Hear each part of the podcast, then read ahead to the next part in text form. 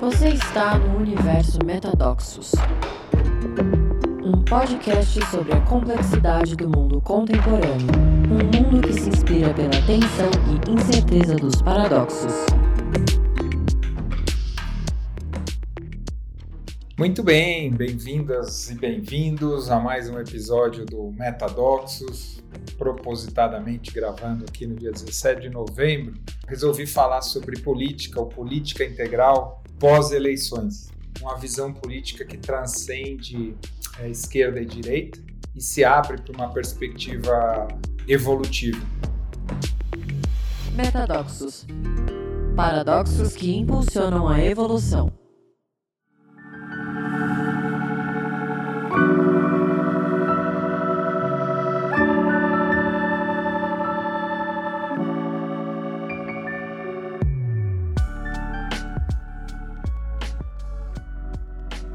Eu resolvi primeiro fazer essa, esse podcast pós-eleições, porque o calor e a intensidade da, dos debates estavam é, meio ensurdecedores pela falta de escuta do, de todos os lados, e, e eu também reconheço que em alguns momentos estava difícil para mim. E quero colocar, aproveitar o podcast para falar um pouco da minha visão de política, da minha visão de política integral, para dizer da, da, complexidade do processo de, de tomada de decisão, processo longo, complexo. Acho que eu nunca passei tanto tempo refletindo sobre política e sobre a decisão do meu voto como, como nessas, é, nessas últimas eleições. Eu, eu tenho 56 anos e, e outro dia eu ouvi de alguém contemporâneo da minha idade falando uma coisa bem importante que eu reconheço.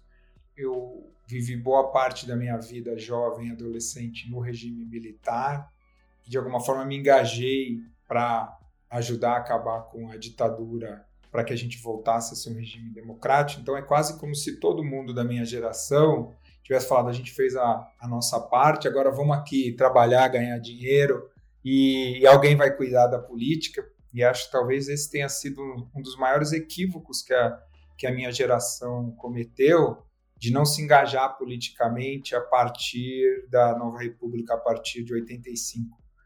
É, eu, hoje eu estou envolvido numa associação aqui em São Francisco Xavier, na Serra da Mantiqueira, onde eu estou vivendo, e a gente criou essa associação que chama Regenera para garantir que São Francisco Xavier seja possa ser um exemplo de uma comunidade regenerativa regenerativa para as pessoas, para a vida comunitária e para os ambientes naturais, que é a Serra da Mantiqueira, a Mata Atlântica, mas também com uma mata de transição por causa de altitude, então tem, é riquíssima em biodiversidade, possa ser fonte de um modelo de bioeconomia e de, e de, de prosperidade de floresta em pé.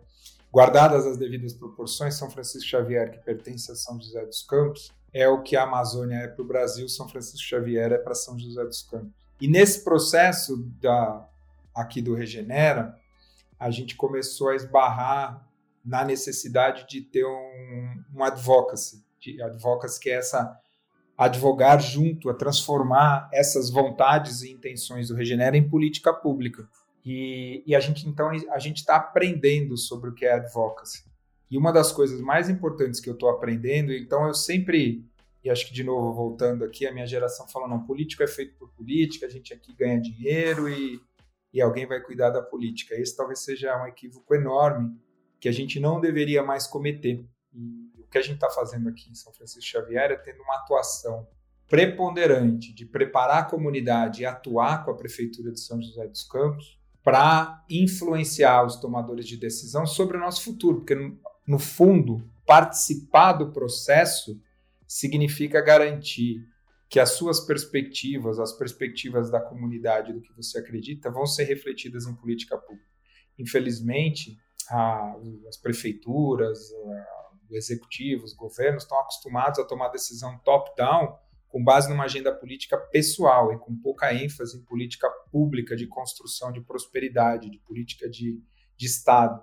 E acho que a gente tem que se mobilizar, não adianta esperar que essas pessoas vão mudar. Então, é, eu tô, estou fazendo essa longa introdução aqui por conta da, de uma mudança que eu reconheço em mim, de aumentar o meu ativismo político e a minha participação política. E boa parte de pessoas são contemporâneas minhas hoje ainda falam de um lugar de, de elite, de desconhecimento e de baixo engajamento. E eu fico assustado quando uma parte de pessoas amigas e contemporâneas pedem a volta da, da ditadura. Né? Então, recentemente acabou de, de sair na Prime Video um, um filme com o Darim, que é maravilhoso, que chama 1985, que mostra o julgamento dos generais é, na Argentina. E, e, eu vejo jovens né, que nasceram depois de 1985 pedindo a volta do regime militar. Eu queria pedir para qualquer jovem que tenha esse impulso assistir esse filme, porque eles não fazem ideia do que eles estão pedindo. É, eu acho isso. E isso aqui já, isso aqui já começa a dar uma, um contexto sobre a minha decisão. E ainda falando do, do 1985, eu recomendo muito que vocês assistam, porque até a Delmar ela não gosta de filme que tem violência. Então, quando é, ela viu que era um filme de, sobre a ditadura, ela já imaginou que iam ter cenas, muitas cenas de tortura, que, dos, dos horrores dos, dos, das ditaduras. E o diretor acho que foi muito feliz em escolher fazer um cinema clássico, uma narrativa linear, que qualquer pessoa pode assistir. Dá para assistir em família o filme, porque eu acho que o principal ele tem esse efeito educativo de mostrar as implicações de uma ditadura. Então ele, ele, ele obviamente o Darim é, sozinho já vale o filme, mas o filme é muito bem feito e, e então você pode assistir tranquilo porque ele não não entra no espaço de de mostrar os horrores, e acho que tem outros filmes que mostram. Obviamente são os casos, são citados, porque basicamente o filme vai mostrando o julgamento. A Argentina foi o primeiro país a julgar os generais envolvidos nos crimes durante a ditadura e colocá-los na cadeia. O Brasil não fez isso. E, então a sociedade argentina conseguiu prestar essas contas. E, e acho que é, e é interessante também, semana passada, que foi que morreu a Gal, eu me emocionei demais também, a ponto de chorar, porque eu assisti. Tem outra coisa que vale muito a pena assistir, que é o documentário do Gil. Também está na Prime Video, se eu não me engano. A família do Gil saiu em turnê e eles fizeram um documentário para escolher as músicas que iam em turnê. E o Gil conta muita história do exílio em Londres, dele do dele do Caetano. E quando a, a Gal morreu, é, a gente tinha acabado de sair do, dos resultados da, da, eleição e ainda machucados aí pela, por tudo, pela forma como se deu todo o processo. Eu me emocionei, o Adelmar, a gente até chorou ouvindo o, aquela música que chama O Amor, que fala do Ressuscita-me, né, que é uma tradução que o Caetano fez de uma adaptação de uma peça inglesa que fala desse personagem que tinha tanto valor e que ele é vai ressuscitar, é um personagem direcionado pelo amor, de tomar contato com o Brasil uh, de esperança, né? E, e, os novos baianos e a bossa nova, então a expressão dos novos baianos e da inteligência, da qualidade da música, e de tomar contato com o Brasil de esperança, com o Brasil de potencial, com o Brasil criativo, com o Brasil inovador. E o simbolismo da morte da Gal tem um pouco de desse Brasil uh, morrendo. E talvez aí, agora na minha visão, um pouco de sopro de esperança. Vamos, vamos ver o que tem pela frente. Então, essa, eu estou fazendo essa introdução longa para justificar a, a, minha escolha pelo Lula na, nas eleições. Eu, eu, li duas biografias do Lula. A biografia, quando o Lula saiu da cadeia, o Fernando de Moraes escreveu uma biografia dele. E na época do começo da Lava Jato, o José Neumann de Pinto, que é um outro jornalista, escreveu uma biografia do Lula. E é muito engraçado que os eventos são os mesmos. O José Neumann de Pinto e o Fernando de Moraes escrevem uma biografia cronológica da vida do Lula, então de alguém que nasceu no interior do Pernambuco, que a mãe vem de caminhão com a família para Santos para encontrar o pai, que já tinha outra família, uma história típica de brasileiros que na, na, na década de 60 imigravam para o sul com todas as dificuldades, pobreza, curso de torneiro mecânico que o Lula faz que cria uma inclusão para ele. E aí depois, como o Lula é, se engaja no sindicalismo, primeiro rejeita, depois se engaja, se torna liderança. Bom, os eventos muito similares. Os eventos não, não é que são similares, os eventos factualmente são os mesmos. O José Neumann e Pinto coloca o Lula como um, um aproveitador, um manipulador, alguém que nunca gostou de trabalhar, que inclusive usou acidente com o dedo para justificar afastamento, que sempre foi esperto, é, egocêntrico, se colocou em primeiro plano, em primeiro lugar, a despeito das necessidades e das causas coletivas.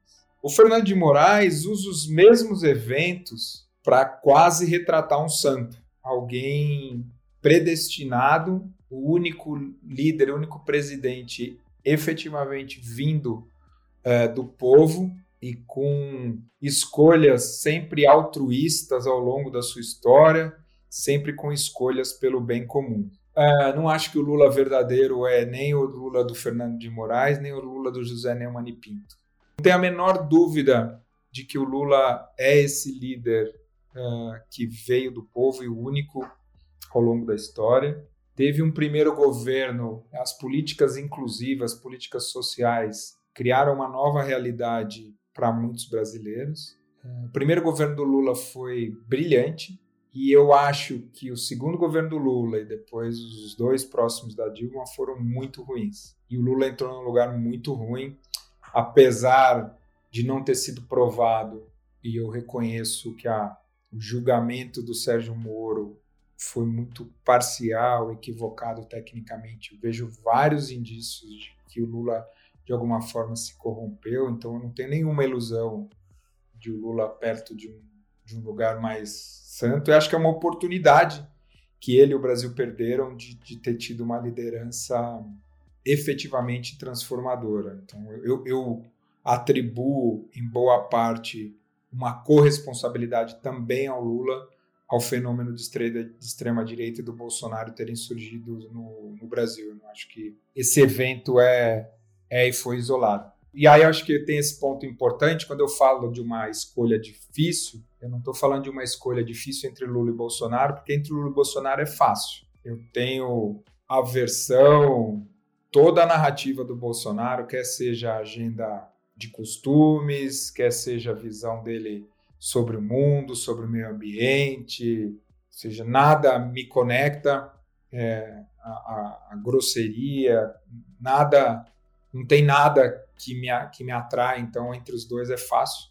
O que torna difícil é essa, esse caráter, essa personalidade bastante controversa do Lula e do papel que ele representa. O que para mim tem sido um sopro de esperança nesses primeiros dias dessa semana é que aparentemente o Lula está olhando para essa oportunidade com um arco de aliança maior que o do PT, sem revanchismo, pela primeira vez, é, ontem o Lula fez, uma, fez um discurso na COP.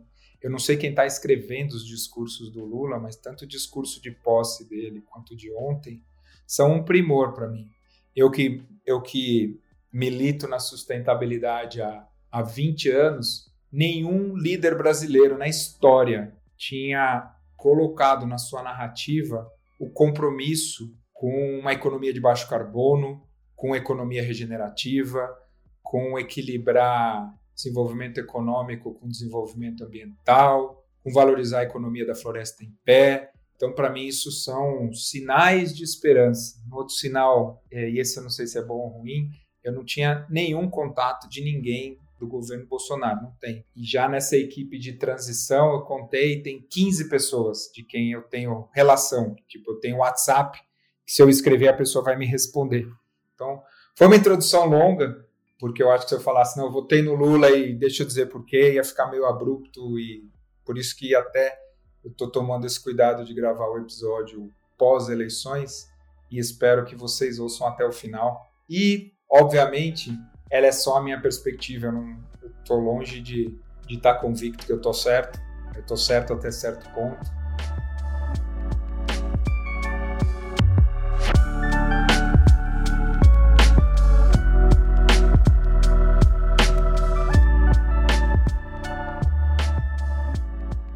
bem, falando disso, eu queria trazer uma visão da abordagem integral para a política.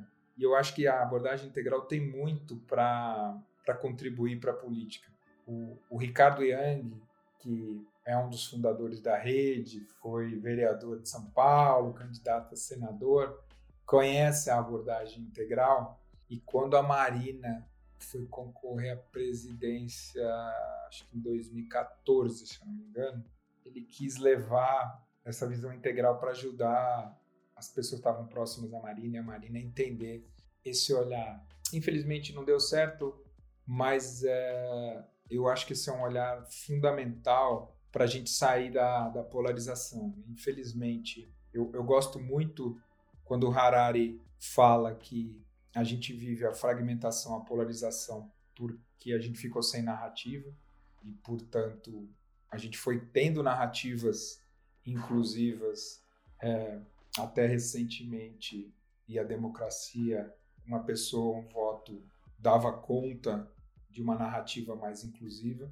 Porém, com o fenômeno da tecnologia, das redes sociais, dos movimentos migratórios do mundo, a, a incapacidade dos movimentos progressistas incluírem as pessoas médias, com interesses médios pela vida, a gente foi produzindo os fenômenos de extrema-direita, de fragmentação política dos extremos que a gente está vivendo. Um olhar integral ajuda a a gente compreender e, e eventualmente criar novas propostas. Então, para falar dessa abordagem, a ideia, o que eu estou chamando aqui de um olhar horizontal e um olhar vertical. Então, o olhar horizontal é esse olhar que a gente está acostumado e que está no extremo da polarização, que é essa ideia do, da direita e da esquerda. Primeiro, eu queria trazer a importância das duas, da direita e da esquerda, e de um sistema político saudável ter alternância de perspectivas. Né? No fim do dia, quem está mais à direita está mais associado com a ideia de conservar valores, conservar aspectos importantes e históricos e, ao mesmo tempo, é, valorizar o indivíduo. Acho que tem essas duas coisas importantes que vêm é, da direita. Quem está mais à esquerda está na, na ideia de progredir, transformar e evoluir valores e na importância do contexto para permitir o progresso. Então, para mim, então, tem duas polaridades, que não é uma coisa ou outra, mas uma primeira polaridade é a entre o conservar e o transformar, e a outra é entre o indivíduo e o contexto. O Humberto Maturana, que escreveu A Árvore do Conhecimento junto com Varela, fala uma coisa bem importante, que ele diz assim: toda vez que você quiser mudar, a primeira coisa importante de você ter clareza é o que, que você quer preservar. E às vezes eu vejo muita discurso e narrativa de mudança sem compreensão histórica, sem compreensão profunda dos sistemas. E eu acho que existem muitas coisas na história da humanidade que valem a pena ser preservadas, que valem a pena ser conservadas. Eu vou dar um exemplo. A Igreja Católica. Eu tenho, eu tive uma formação católica, tenho muitas críticas a, a Igreja Católica, ao papel que a Igreja desempenhou, particularmente na, na Idade Média e depois no processo de, de colonização, de guerra, bom, todas as histórias que a gente conhece. Mas, ao mesmo tempo, quando a gente pensa que a Igreja Católica tem dois mil anos e tem mais de um bilhão de seguidores, deve ter alguma coisa boa que vale a pena aprender, que vale a pena ser preservado. Uh, da mesma forma como o budismo tem 2.500 anos e tem bilhões de seguidores, ou seja, as, as religiões, o islamismo 1.500 anos, o judaísmo 4.000 anos, e o hinduísmo mais de 4.000 anos, ou seja, o que que nas instituições religiosas que estão aí há milhares de anos vale a pena na sua essência ser preservado? Então eu acho essa, essa discussão bastante relevante, bastante importante. É, recentemente eu estava ouvindo John Verweck falando e ele fala do papel do Lutero e da reforma e, e da questão dos evangélicos. É, como o Lutero, que foi um homem brilhante que fez a reforma, questionando a Igreja Católica, é, transforma. Então ele era um, um transformador, um esquerdista, por assim dizer.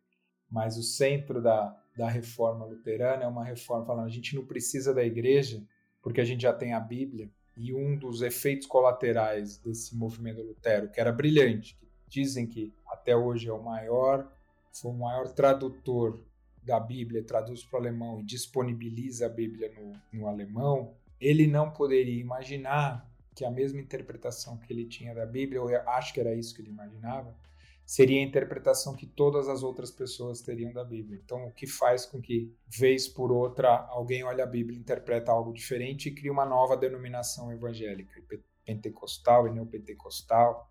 E eu estou falando isso porque faz sentido eventualmente entender algo que tenha valor a ser preservado como aprendizado da Igreja Católica, que é ter mantido unidade e integridade ao longo de dois mil anos. Né? Eu, eu e a Delmar, a gente adora viajar e a gente adora entrar em igreja.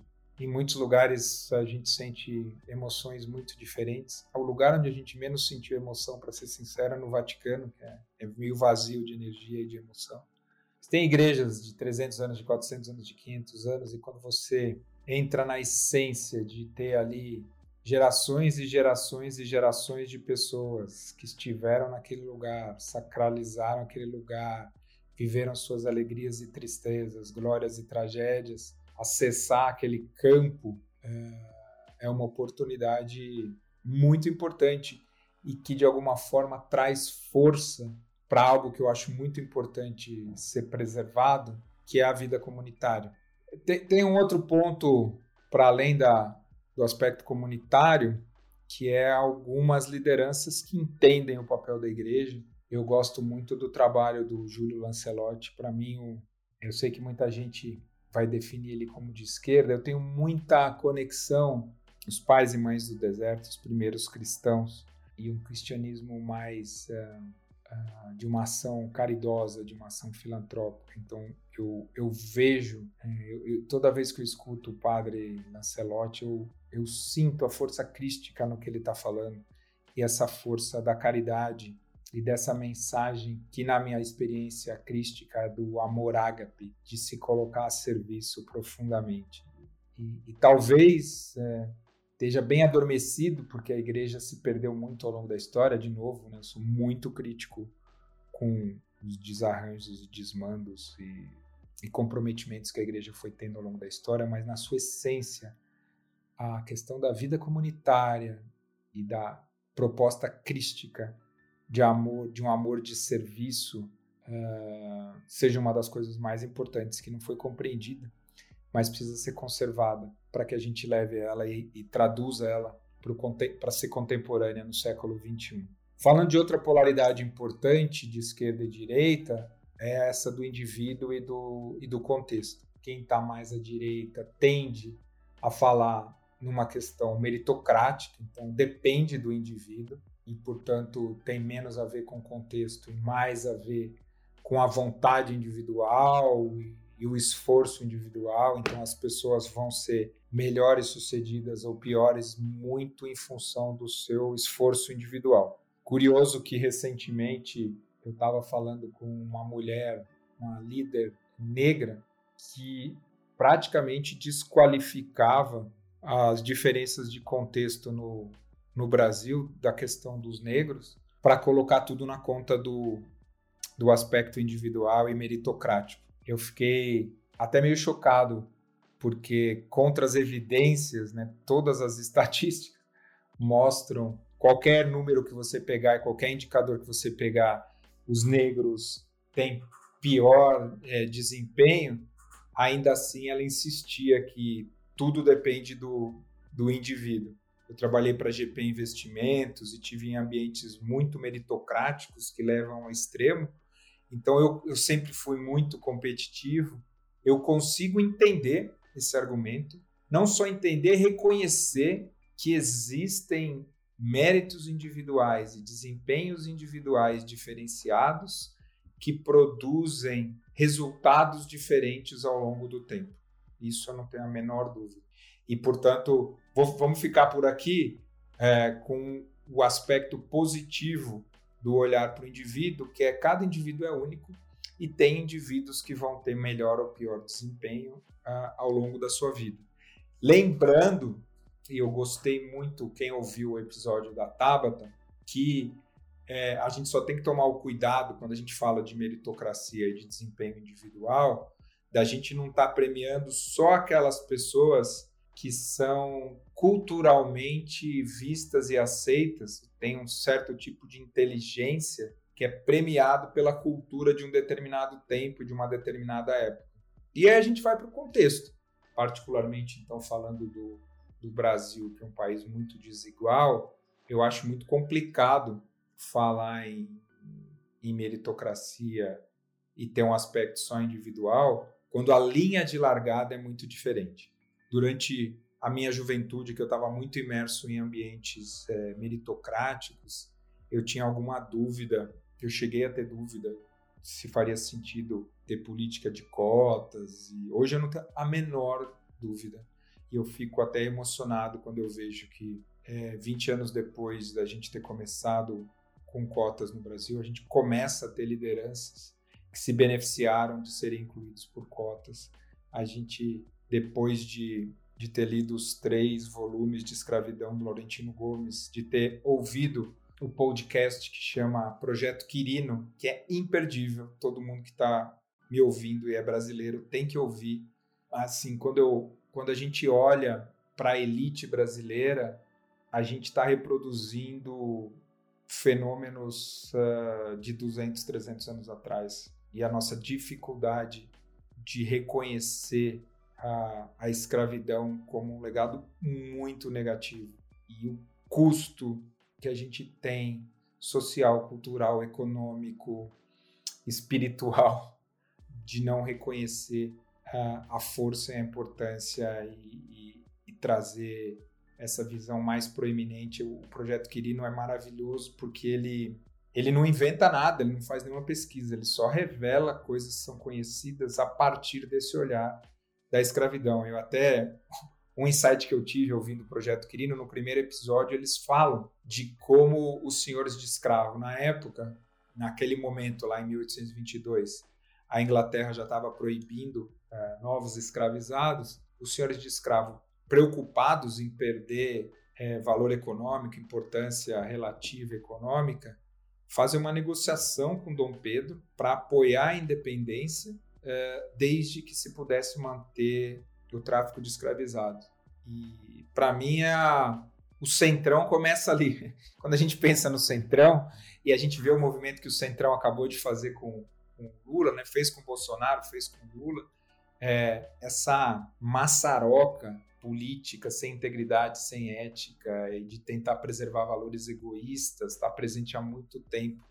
E não, na minha visão não tem outra forma de lidar com ela se não for por meio de novas políticas públicas e de novos contextos que vão criar novas lideranças sociais, políticas, econômicas. Então, então de novo, super importante reconhecer diferenças individuais de desempenho, de esforço, de mérito, com contextos que sejam inclusivos, que, que gerem possibilidades e, e oportunidades.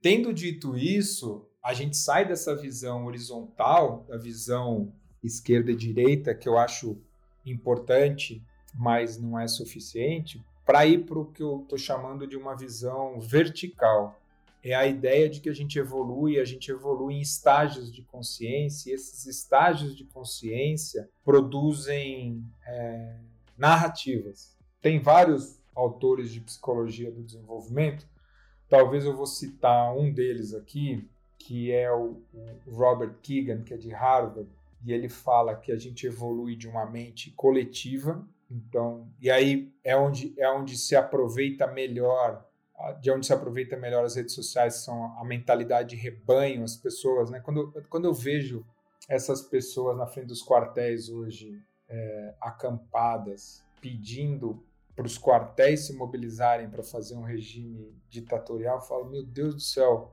qual é o, o meme de, de que lugar essas pessoas construíram essa narrativa para fazer essas escolhas e particularmente agora que está ficando evidente que esses movimentos todos foram financiados por pessoas que tinham interesse econômico na manutenção do, de um governo bastante manipulável e manipulada. É, aí ele fala da mentalidade autoral, que é quando você consegue se distanciar do rebanho e consegue falar: Uau, pelo meu esforço, aí voltando lá na história do esforço, eu consigo ser diferente da minha família, da minha comunidade, eu consigo progredir. Então cria essa mentalidade autoral que tem boa parte de, de, de narrativas que estão aí, que é vai lá, depende de você, o negócio é com você, então vamos, vamos trazer a visão empreendedora para dentro da política, o negócio é empreender, é, é ter essa possibilidade de, pelo meu esforço, conseguir as coisas, que evolui para uma mentalidade transformadora, que é quando você começa a se reconhecer, tanto indivíduo quanto coletivo, dentro de sistemas maiores. E, portanto, você precisa compreender complexidade. E as intervenções que você faz são intervenções sistêmicas, reconhecendo que você é fruto de vários sistemas a gente tem um episódio inteiro falando de como a gente é reflexo dos sistemas dos quais a gente faz parte, interagindo em sistema. Então não existe decisão certa e errada, não existe decisão fácil. Existe sim a necessidade de ter ativismo, de se engajar e de junto e coletivamente com diversidade prototipar e co-criar novos mecanismos e novos sistemas. Falando em outras palavras, é sair de aspectos mais egocêntricos e etnocêntricos para pensar em aspectos mundocêntricos e até cosmocêntricos, que transcendem própria, a própria humanidade. É muito pouca gente que, que pensa assim. Eu acho que tem um, um exemplo de uma pessoa e de um político. Eu vou dar dois exemplos de pessoas e políticos que, para mim, têm essa mente transformadora. Um é o Mandela. Eu adoro o Mandela. Eu li várias biografias do Mandela. E você pega alguém que ficou encarcerado 27 anos, sai da prisão, e tem a coragem de não produzir uma revolução e produzir uma narrativa inclusiva em favor da África do Sul, é brilhante a, a capacidade cognitiva, emocional e existencial do Mandela de sustentar essa complexidade. E para mim, outra pessoa que tem essa capacidade brilhante é o Obama. Eu li também a, a biografia do Obama. E uma das, das competências de quem sustenta essa capacidade é conseguir lidar com polaridade e com paradoxo. E o Obama fazia isso brilhantemente. Para quem tiver curiosidade, você vai ler no livro logo depois que ele assumiu. Ele assume depois da crise de 2008 nos Estados Unidos. Ele reconhecendo, então ele traz gente do governo Bush, tanto da área econômica, por conta da crise do Lehman Brothers, quanto da área militar, por conta do, dos desafios do Iraque e do Afeganistão trazendo gente muito nova e muito revolucionária e coloca todas essas pessoas na mesa, consegue fazer essas pessoas trazerem divergência e tomar decisões muito difíceis, com uma qualidade de escuta e uma qualidade cognitiva de tomar decisões inéditas que é brilhante. Todo mundo achava que a eleição do Obama tinha mudado a história, que os Estados Unidos deixavam de ser uma, uma sociedade racista para ser uma sociedade pós-racista mas a, o brilhantismo do Obama, pensando sempre que em sistema, em complexidade a gente tem efeitos colaterais indesejados, cria a possibilidade do Trump ser eleito e o resto a gente já sabe da história. Então, é, para fazer o ponto final aqui é junto com a visão de sustentar a polaridade de direita e esquerda os aspectos positivos de conservar e transformar de indivíduo e de contexto, é a ideia de se conectar com narrativas desse lugar mundocêntrico ou cosmocêntrico que considerem narrativas mais inclusivas, é, que preservem toda forma de vida, que consigam lidar com complexidade e que construam é, mecanismos, é, inclusive para evoluir a democracia e o processo é, democrático. Contando um pouquinho mais da, da minha história, e eu, eu me considero uma pessoa, se for para voltar aqui e para fechar de onde está parte da minha reflexão e da minha decisão, eu nasci numa família super humilde e, e já tendo nascido numa família super humilde, tive pais que sempre tiveram a serviço do trabalho social, tive nasci uma família católica. Com sete anos, eu já estava junto com os meus pais trabalhando na favela do Jaguaré, ajudando na favela do Jaguaré. Depois, meus pais, dentro da Igreja Católica, se engajaram nos movimentos da teologia da libertação no fim dos anos 70, começo dos anos 80, que é uma das coisas mais, um dos movimentos mais sociais mais bonitos é, que aconteceu na América Latina. Mas depois eu comecei a trabalhar muito cedo, fui trabalhar e fui trabalhar nesse ambiente mais competitivo, então, e eu trabalhei muitos anos na área financeira e trabalhei num Brasil de inflação alta e, e vi o custo para a sociedade de políticas econômicas uh, mal geridas e de responsabilidade fiscal. E cheguei a fazer gestão financeira com inflação que era uma inflação de 4% ao dia. Hoje a gente está se assustando no Brasil com inflação de 10% ao ano. Então, eu tenho muita consciência da importância de uma boa gestão econômica para que políticas sociais aconteçam. Eu não tenho a menor dúvida e eu fico muito feliz que o Pércio Arida e o André Lara Rezende agora façam parte da equipe de transição, que são pessoas brilhantes que ajudaram a estabilizar a economia. Então, eu tenho bastante sentido da importância da economia, da importância da disciplina orçamentária, da importância de respeitar os fundamentos macroeconômicos, porque é, eu acho que o, o, o governo da Dilma deu essa demonstração de querer acelerar coisas que não são aceleráveis e de ter jogado o Brasil numa recessão. Então eu tenho essas duas orientações, um olhar para o social pela minha origem, por tudo que eu aprendi, mas também um, orar, um olhar da importância de aspectos é, econômicos.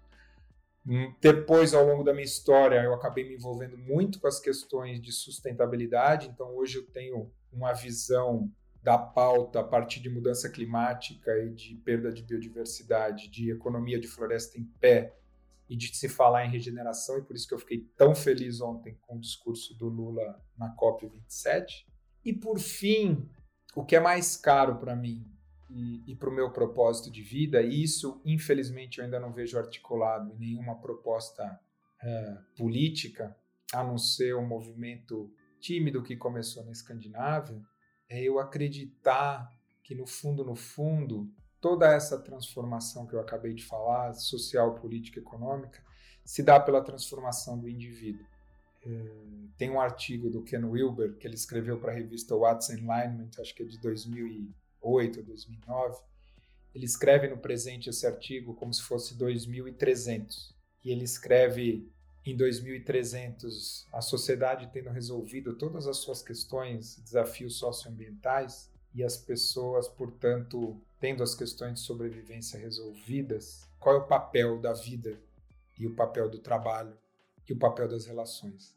E o principal ponto, e a principal preocupação, a principal ocupação das pessoas nesse cenário do Ken Wilber é o trabalho pessoal, é usar a encarnação para evoluir, para aprender e para crescer.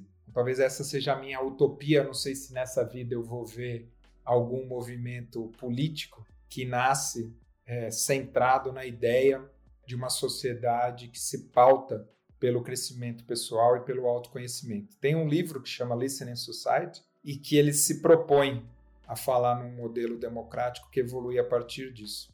Ainda muito nas fronteiras, muito longe do mainstream, mas talvez seja essa a minha mensagem final e utópica, que a gente possa dar um pequeno passo para uma narrativa mais inclusiva, mais social, mais justa, mais regenerativa, e que no meu caso eu vou continuar trabalhando para evoluir os sistemas sociais, democráticos, políticos, centrados numa proposta de evolução espiritual que transcenda o ego e se conecte com o self. Chegamos ao final, acho que eu me empolguei aqui, eu adoro esse tema, espero que você tenha curtido, é, e você que discordou, que quer trazer outras perspectivas, vamos abrir um diálogo. Eu sei que esse é só meu ponto de vista, e como sempre, é, todo mundo está certo até certo ponto, e esse é um assunto importante e que a gente continue junto e conversando. No LinkedIn, Marcelo Lopes Cardoso, e no Insta, marcelocardoso.x. Escreve lá, vai lá e a gente vai continuar falando aqui no próximo episódio. Ah, as coisas mais quentes que aparecerem, a gente eu repercuto aqui, a gente continua dialogando.